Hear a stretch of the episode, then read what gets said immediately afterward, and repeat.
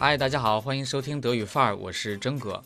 今天我们谈一谈考过德福之后如何快速有效的提升德语，突破瓶颈。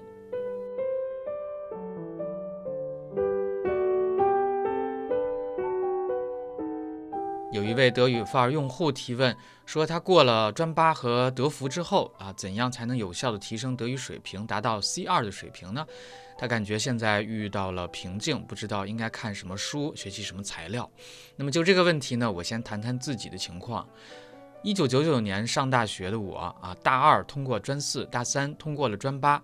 当时啊，这个专八是个别学校联合组卷，范围呢不像现在这么广。而且呢，是刚实行的头一两年，考卷也不是很成熟。但是我觉得，不论是过去还是现在，国内德语专业的考试应该仍然是注重语法和翻译。那么在文学方面也是有侧重的，毕竟是日耳曼语言文学专业嘛。那么谈到欧标 GAL，那么国内德语专业的欧标意识至少当年是没有的。那么从国内某个大学德语系本科教学大纲上来看，也没有引用欧标或者是 Kanbeschreibung 这样的概念。所以呢，我推测啊，目前国内。德语本科教育应该大概率还是语法为纲自成体系的，因为评价体系不同，所以呢专八也只能是大概和 B 二或者是 C 一对应。那么德福它是建立在欧标基础之上，帮助德国大学从语言这个角度去筛选新生的考试。那么考卷内容呢都和德国大学校园生活紧密相关。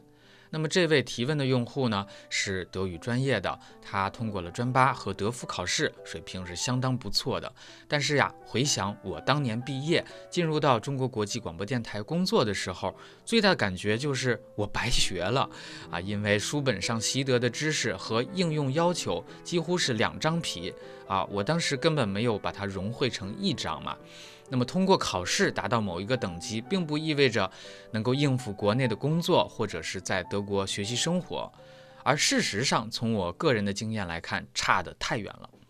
听到这里，你就可以得到结论了：提升语言水平最快的方式就是应用。但是这又何谈容易呢？我认为，看过、听过文章之后，自己的朗读啊、背诵啊，不算应用。写日记。自言自语的这种录音也不算应用。什么是真正的应用呢？是作为市场的参与者，而且能够比较容易的获得专业反馈的，才叫应用。可能不好理解哈，我举两个场景说明一下。第一个场景是做兼职的德语导游，那么从准备景点介绍、实地讲解。再到全程各个环节和游客的沟通，都是你对德语的应用，而且呢可以收到实时的反馈。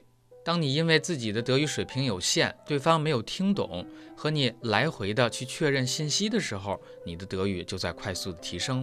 当然，这个前提是你要善于总结。场景二，做兼职的德语翻译，其中呢。口译场景和导游是类似的，但是最大的不同是口译场合多半是正式的，也就是意味着压力更大，不可能做到不懂就问。所以呢，对于市场新手来说，从导游做起，逐渐过渡到陪同口译，都是很好的所谓入门的德语提高手段。那笔译呢？我个人认为笔译的提升作用不太大，因为大部分时间是你的自我研习。唯一能够促进你成长的就是定稿人给你的意见。那我在大三的时候，一份兼职是给某一份家具杂志啊翻译德语的业界新闻，就是家具行业的新闻嘛。杂志主编本身是不懂德语的，他只能从行业的角度来判断我翻译的质量。如果说我少翻了、漏翻了，他是不知道的。那么这种情况对你的提升效果，可能就不如定稿人也精通德语的时候。那么后者对你的帮助肯定会更大，当然也有一种可能啊，就是后者一看你不行啊，直接说你算了吧啊，走吧。但是呢，这也是一个市场的反馈呀，它可以激励你努力的学习嘛。总之，我认为要迅速提升自己的德语水平，就要把自己的德语能力放在市场上去历练、去检验。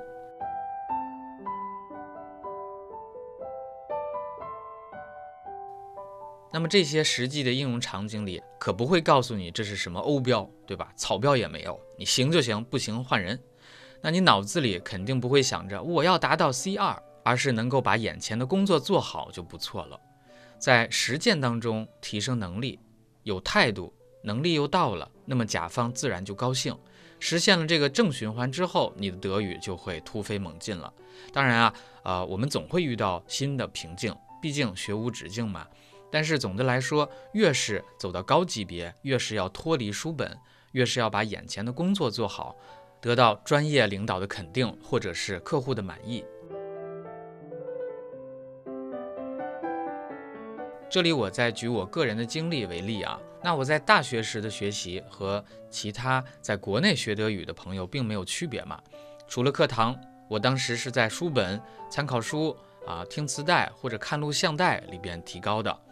虽然大学时候懵懵懂懂的，在师哥的提携之下带过两三个旅行团，但是呢，提升嗯不算太大，毕竟啊带团的数量不够，而且呢我当时各方面的能力也不够。那大学这种相对缓速的进步之后，毕业后的工作对我来说是第一次加速。工作一年后，我又出国工作啊，这是第二次，也是最快的全面加速。当然了，每个人的经历不同，我不但是去了德国这个大的语言环境，而且呢，从事的还是口译嘛。回国之后呢，继续了广播电台的工作，又进入到了一个高起点的缓速进步。当然，你也可以把它说成是平静啊，但是我确实没有闲着，可以从我爱人当时的一句批评里边了解一二。他说。你除了学德语，没有一个事情坚持下来的。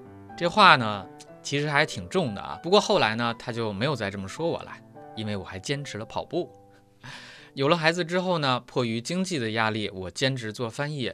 那么客观上又开始了快速的提升，政府对话、药企的质检、能效考察、高管培训等等，以至于针对不同的行业，我都有不同版本的简历。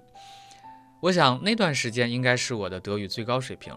那后来的辞职以及现在的创业都是后话了啊。但是经历这些之后，我的评价就是做德语教师对自己的德语提升是有限的，因为你面对的用户是不如你的啊，这是引号啊。那么能维持水平不下降就不错了。所以回到一开头用户的提问，那么除了刚才介绍的各种实践来提升水平之外，你还可以报名 CATI 一级翻译考试啊，作为德语学习的阶段性的检验手段和促学目标嘛。之后呢，参加 C 二考试只是一个检验工具 m a n a